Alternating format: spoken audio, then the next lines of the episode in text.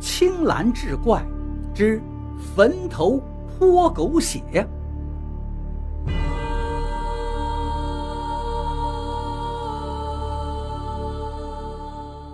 牛瘸子并不是天生就瘸，而是小时候爬树掏鸟蛋掉下来摔坏了腿脚，长好以后就变成一瘸一拐了。可是牛瘸子虽然瘸了，脑筋却挺好用。他因为自己腿脚不好，干不了重活，在村里人都去山下的采石场背石头挣钱时，他却狠狠心买了一辆货车拉货去了。几年过去了，村里该穷的人仍是穷，可牛瘸子却富了起来。这一下，登门说媒的人多了起来，牛瘸子却全都不要，他就看上了村里的阿燕。阿燕刚刚二十岁，长得是水灵灵的，惹人喜爱。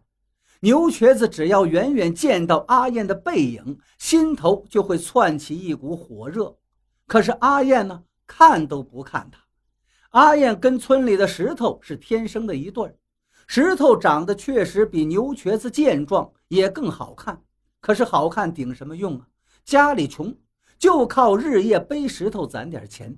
想要娶阿燕过门。先就过不了阿燕那个爱钱的娘那一关，因此阿燕就跟石头偷偷的在村后的小河边约会。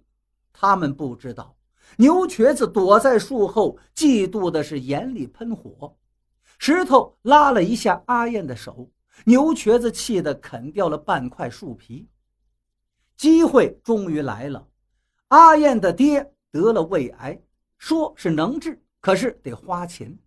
阿燕的娘慌了，对石头松了口，说：“你只要拿来十五万，我这闺女你就带走，而且将来他爹再看病的钱你还得出。”石头把亲戚朋友借了一遍，才凑了八万块钱送过去，想着先应个急，之后再想办法。可是阿燕娘把他赶了出来，指着屋里桌子旁边坐着喝茶的牛瘸子说：“你看见没？”人家牛瘸子出手就是二十万，你砸锅卖铁，你能弄出几两钉？我闺女嫁给你也是吃苦受穷，这门亲事呀，你想也别想了。我已经应了牛瘸子跟阿燕的婚事，你呀要怪就怪自己穷吧。阿燕被他娘又打又骂，想要寻死上吊，他娘搬了板凳坐着看着，说你要是狠心看着你爹病死。你就把脖子往那圈里套，这看病是个无底洞，将来你弟弟娶媳妇也得花钱。你不嫁给牛瘸子，你是想要把咱一家人都逼死啊！阿燕心如死灰，当自己是被他娘卖了，没多久就嫁进了牛家。牛瘸子得了心上的女人，却没过几天又开始打骂起来，为什么呢？原本看着水灵灵的果子，怎么到了他手里就变得干干巴巴，像个木头一样？这是花大价钱买了一个苦着脸的丧门星啊！天天就知道哭。牛瘸子下手是越来越狠，阿燕却连疼都不喊了，想着被打死了也就解脱了。可是阿燕的牺牲也没救回他爹的命，老头还是咽了气。他娘倒是用他的卖身钱给弟弟娶了个漂亮媳妇，牛瘸子也心疼起那二十万来。阿燕还被石头摸过手啊，他真是吃了大亏了，打起来也分外不留情了。转过年，阿燕生了一个小丫头，长得真漂亮，像个瓷娃娃一样。可是牛瘸子怎么看这个闺女都像是石头。就他这张丑脸，怎么能有这么好看的闺女呢？阿燕母女俩的日子难过了，石头只能是远远看着心疼。他有什么资格上门去管呀？只能死捏着拳头砸墙，拼命的背石头赚钱，想着有一天阿燕需要他帮助时，他不能再拿不出钱来了。可是天不遂人愿，石头在矿上出事儿。被石头砸死了。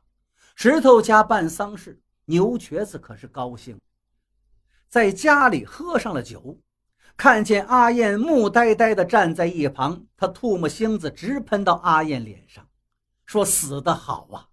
你要是舍不得他，就跟他一起去死吧，看我不摔死你这个小杂种，让你们一家去团圆。”半夜时分，牛瘸子一瘸一拐地去茅厕。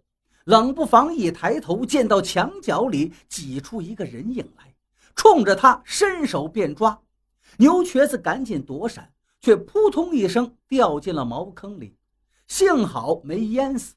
牛瘸子咋想，那个人影都像是石头，这是闹鬼了吗？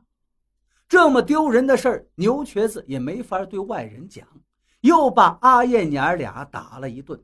可那之后，牛瘸子每到半夜就会突然醒过来，到处都能看见石头血淋淋的一张脸从墙里、地里冒出来，吓得他几次裤子都湿了。这一下，牛瘸子也顾不得村里人笑话，气哼哼地拎了一桶狗血去了石头的坟上，哗啦一声全泼到了坟头，骂道：“我让你死了还惦记我媳妇儿，我今天要灭你的魂！”散你的魄，让你死也不得超生。石头家里人自然不愿意，赶来跟牛瘸子大吵一架。牛瘸子满嘴脏话，把石头和阿燕说成了一对奸夫淫妇，还闹鬼吓他。他泼狗血是客气的，下次再闹鬼，他就来挖了石头的坟，挫骨扬灰。村里人最喜欢这种热闹。这牛瘸子见鬼的事儿。被说成了各种故事，编排了许多闲话，也有可怜阿燕母女的，说那些说嘴的人嘴上留点德吧。不知道牛瘸子是不是真的见了石头的鬼？没多久，牛瘸子就死了。众目睽睽之下，他停得稳稳当当的货车突然发动起来，平地上开出了好几米，把在车头蹲着抽烟的牛瘸子给压死了。这一下流言四起，说肯定是石头的鬼给闹的。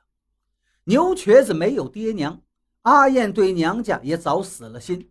她带着女儿葬了牛瘸子，把家里能卖的都卖了，带着女儿就搬去了县城，远离村里的闲言碎语，也算是得了解脱。临走之前，有人看见阿燕去了石头的坟上烧纸，远远看去。她还让三岁的女儿给石头磕了三个头。